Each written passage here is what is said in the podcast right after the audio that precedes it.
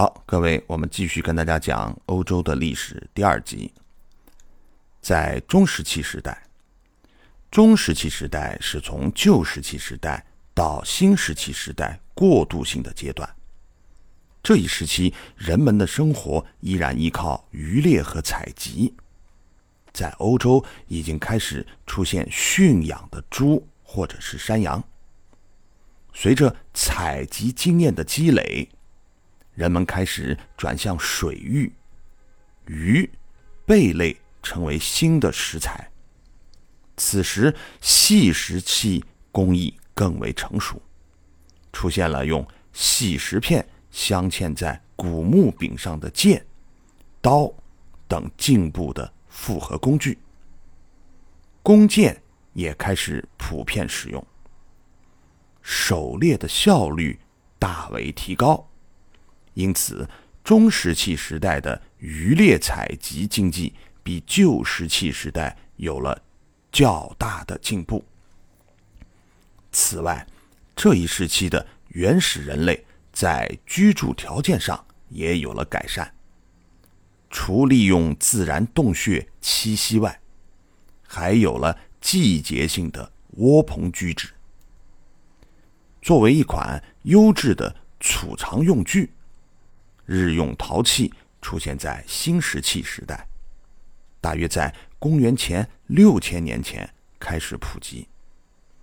欧洲的陶器也是这一时期的出现。在欧洲，陶器上的雕刻装饰比较常见，像比如西班牙的是有雕刻图案的陶器，它的制作时间为公元前三千年。碎石匕首，公元前四千年，工匠中开始出现专业化的生产劳作，他们所制作的产品主要用来交换。当时的手工艺品可以根据个人的需要来制作，最漂亮的工艺品多出自于专业的工匠。当金属出现的时候，石匠们迫于竞争的压力，做出了比往常更精美的斧子和匕首。新石器时代的小村庄以畜牧业和种植业为主，水源的远近是选择定居点的决定性的因素。由于欧洲的气候温和。所以很早就出现了定居的居民。这里的房屋大多以木材和粘土作为基本的建筑材料，在没有树木的地方，石头则成为唯一可用的建筑材料。那么，当时普罗旺斯的海岸的生活。东南部是欧洲最早期进入新石器时代的地区，当时的农业尚不发达。这些地区的农业部通常住在岩石或简陋的帐篷里。同样，这一时期的畜牧业也不发达，所起的作用几乎比狩猎还小。巨石建筑在新石器时代至早期的铁器时代特有的建筑类型，大多分布在沿海地带。它指的是用巨大的石块做成的墓储，这些墓地通常被当作庙堂或者是部落祭祀的地方。那么还有像比如持镰刀的神像。在原始人的宗教里，人的形象占有重要的地位，尤其是农耕开始以后，人类开始按照自己的形象塑造神。在欧洲，神的形象多以塑像的形式来表达，比如发现于匈牙利的小神像。神像的手腕上戴着螺旋的手镯，颈系了一条腰带，坐在凳子上，姿态略显僵硬。神像肩上扛着的工具看起来像是收割用的镰刀，大概是掌管农业的神。克里特岛上的米诺斯文明。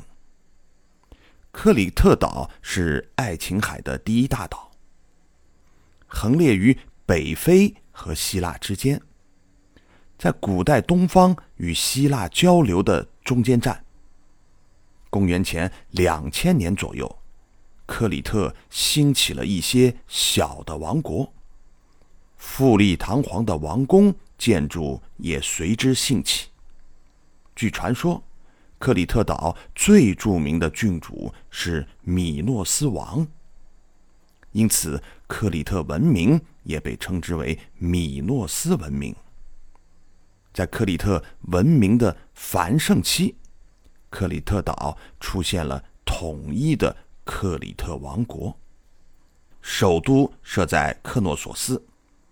克里特文明的辉煌一直持续到前一千四百年左右。这时，各地的王宫遭到了毁灭性的破坏。据考古学家推断，这一灾难是由阿卡亚人的入侵所致。克里特文明衰落后，爱琴文明的中心转移到了希腊本土的迈锡尼。克里特岛是爱琴海最南面的王冠，它是爱情文明的发源地，也是西洋文明的摇篮。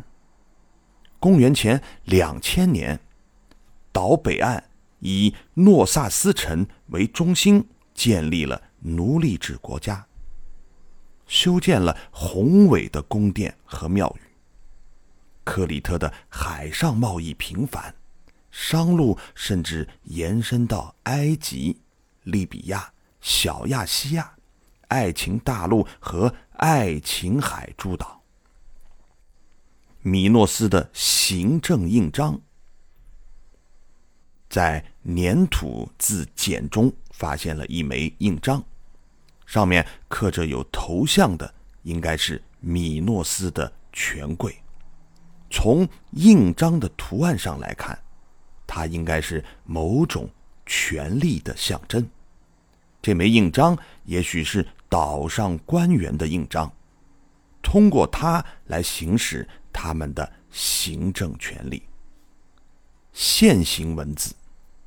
由于克里特国家的政治、经济和文化生活均围绕王宫而展开，因此其文明的发展也被划分为两个阶段，即早王宫时代和晚王宫时代。现行文字 A 就是在早王宫时代出现的文字，它至今尚未被试读成功。